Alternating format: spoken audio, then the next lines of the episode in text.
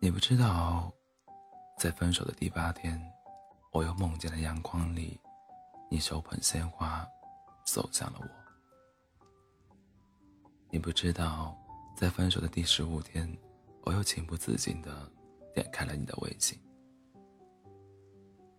你不知道，在分手的第三十九天，我又在川流不息的人群里，错认了一个是背影。你不知道，突然分离的回忆里，我要多用力，才能忍住不哭泣。单曲循环是每一场失败恋情的片尾曲。那年夏天，我属于可不可以不勇敢？全宿舍人陪我在低气的低气压团里待了整整三个月，然后我们轻松的大学岁月就结束了。我很感激。只有三个月，我再也不用因为偶然和你在同一个食堂吃饭而食不下咽。光是看到你的侧脸，我就已经泣不成声，泪流满面。我也不用再避开你常去的二层自习室，不用再绕开男生宿舍楼，不用再徒步走到离学校很远的公交车站。当我知道我们的生活已经是两条平行线，我能做的只有避免见面。只有一次，我们在昏暗的楼道里狭路相逢，我们几乎是同时意识到了对方的存在，然后指出的犹豫和慢慢的前行。目光相遇的那一刻，你紧张而僵硬的冲我点头，我咬紧牙。我咬紧牙关，冲你微笑，然后在擦肩而过的瞬间，泪如雨下，任往事如潮水般涌来。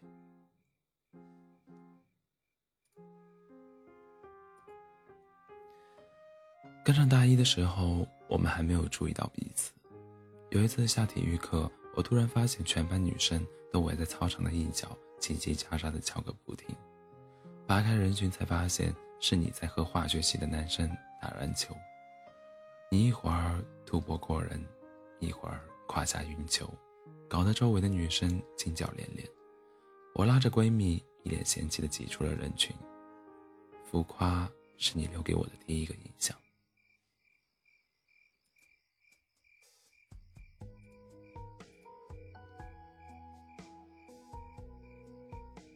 没想到户外社团里。又和你撞见，那一次是社里组织爬八达岭长城，你的身边已有家人陪伴。我偷偷打量着那位美女，个子高挑，容貌容貌艳丽，举手投足都是风情。闺蜜努着嘴，低声说：“够高调的呀，刚大一就带出来了。”管人家呢！我拉着她一路小跑，冲在了前面，还没爬到一半。我和闺蜜就精疲力尽，弹尽粮绝，眼看着被闲闲庭信步的你和女友追了上来，你看着我手里的空空塑料瓶，什么也没说，擦身而过的时候，默默塞给了我一瓶矿泉水。我愣在原地，好半天缓不过神来。什么意思啊？闺蜜气急败坏地说：“我这儿也渴着呢。”温暖。是你留给我的第二个印象。回程的路上赶上晚高峰，大老远就看见公交站上排着里三层外三层。完了，回不去了。闺蜜一屁股坐在地上，再也爬不起来了。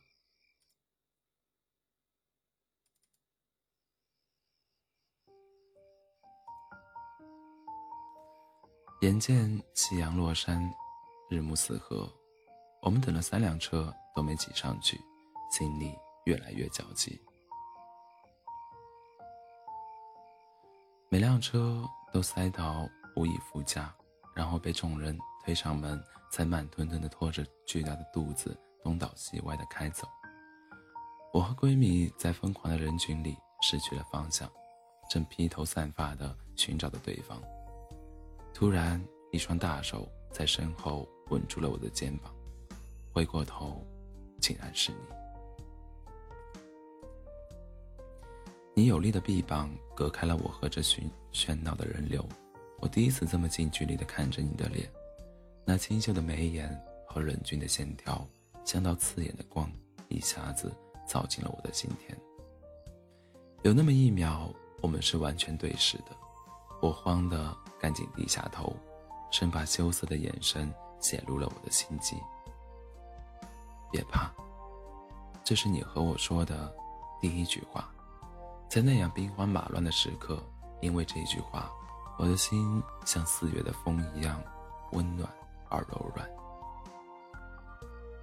你拉着我和闺蜜顺着人流挤到车门前，在开门的那个刹那，一股巨大的力量推着我俩冲进了车厢，而你因为反作用力陷进了人群的漩涡。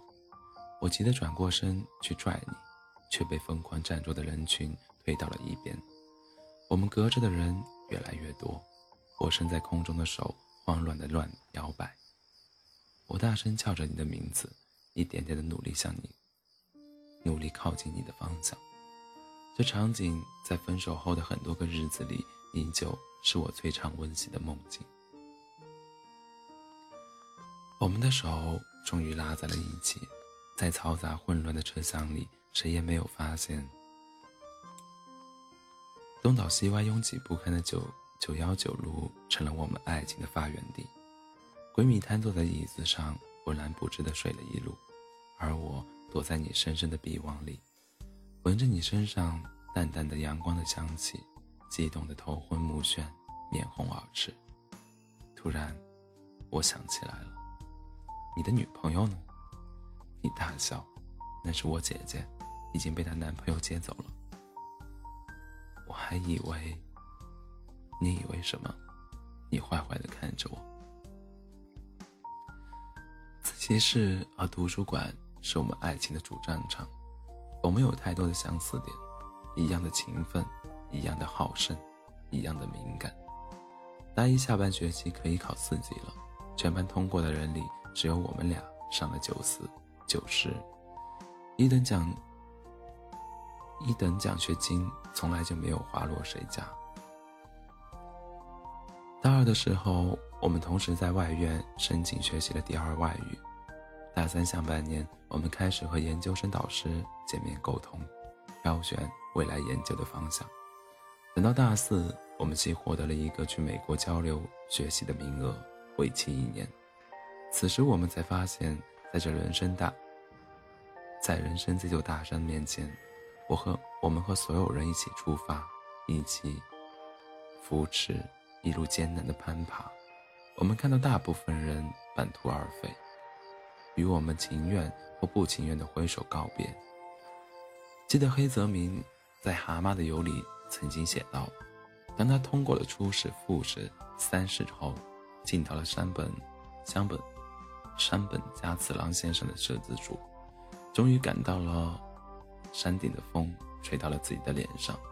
长时间艰苦走山路的人。”快到山顶的时候，会感到迎面吹来的一种凉爽的风。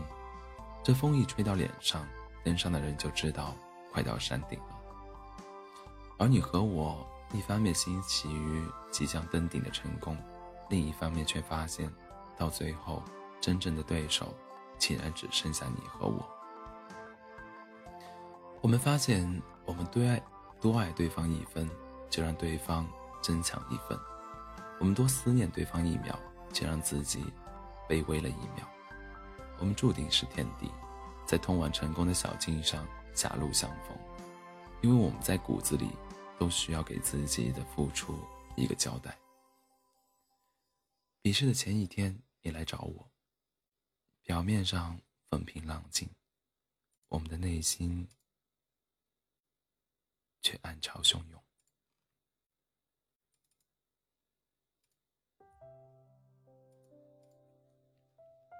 临走前，你对我说：“明天一定要全力以赴，不让不让人生有任何遗憾。”我点头，泪水在月色里悄然滑落。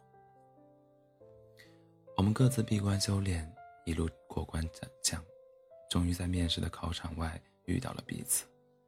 你瘦了好多，满脸疲惫，眼窝淤青深陷，深陷。最后这一仗，我们终于退无可退，避无可避的近近身肉搏，正面交锋了。名单是隔天公布的，有我无你。当天晚上，你提出了分手，我哭着说：“是不是因为你输给了你的女朋友，所以你就要这样残忍的惩罚我？”你说过。要全力以赴，不留遗憾的。你苦笑着说：“我输给谁都可以，除了自己的女朋友。我们分手吧，你还有很多事要准备呢。”你头也不回的消失在路口，任凭我无力的呼唤，在暗夜里嘶吼。此后，我疯狂的背红宝书，练口语，做翻译。三个月后，我如愿登上了去洛杉矶的飞机。临行前，我给你发了微信，我写道：“再见。”我等了很久很久，都没有等到你的回信。偌大的机场，无数的痴男怨女痛哭流涕，孤零零的我，彻底失去了你。在美国的这一年里，我不断的从闺蜜那里听到关于你的消息。你以全国第一名的优异成绩考上了心仪导师的研究生。你越来越帅了。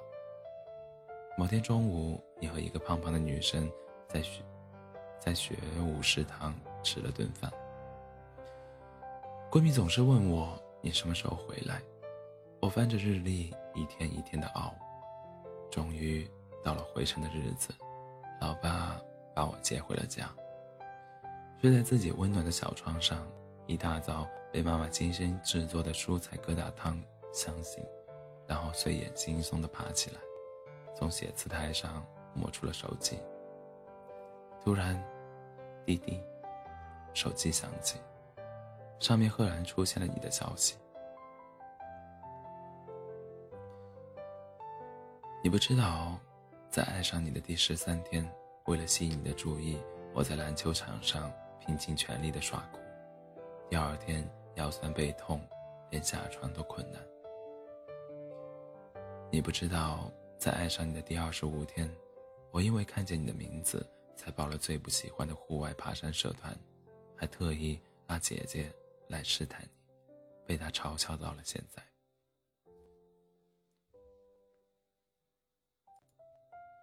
你不知道，在爱上你的第四十六天，我发现你真的很聪明。我必须奋力奔跑，才能追上你的脚步。每天和你一起下了晚自习，我还要偷偷跑到男生宿舍的地下室里苦练到深夜，才能保证在下一次和你的名字一同出现。你不知道，在爱上你的第一千零七十八天。美国大学的那次招生，我输给我最爱的人，我心服口服，虽败虽败犹荣，但我不能让你左顾右盼，我太了解你了。越艰难的处境，越能激发出你的斗志。你不知道，在爱上你的第一千两百九十六天，我偷偷去你机场送你，不敢露面。不敢流泪，不敢回你的短信。我怕你知道我的不舍，我怕这不舍会变成你向前的牵绊。你不知道，我押上一生的幸福与快乐，赌你会回来。你不知道，此刻我就站在你家的对面。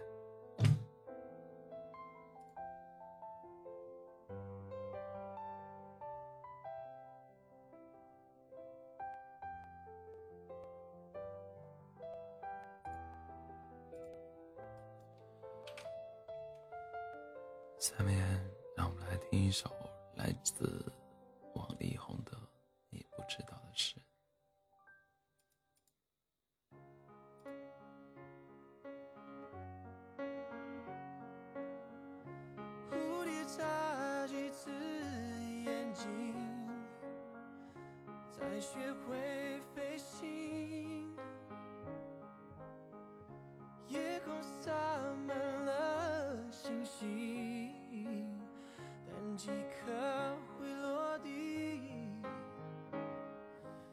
飞行但你坠落之际很靠近还听见呼吸对不起。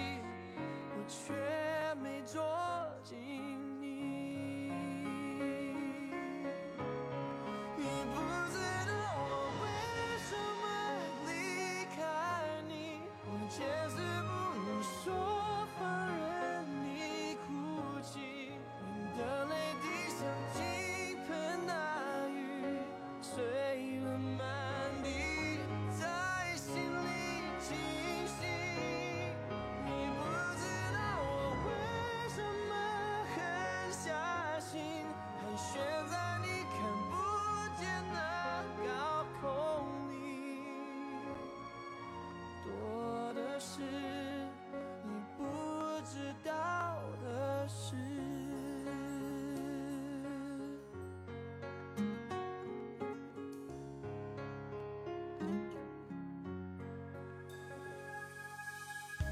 蝴蝶眨几次眼睛，才学会飞行。夜空洒满了星星，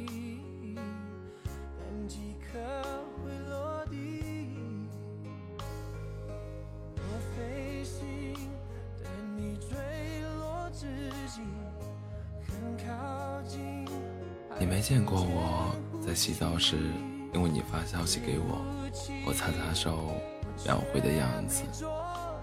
你没见过我在很困的时候，仍然硬撑着和你说我等你睡了再睡的样子。你没见过我因为不喜欢什么东西，我去努。你没见过我因为你不喜欢什么东西，我去努力改的样子。你没见过。我整天没事就抱着手机等你回消息的样子，你没见过我一想到你就和傻瓜一样笑起来的样子，你没见过，所以你不知道珍惜。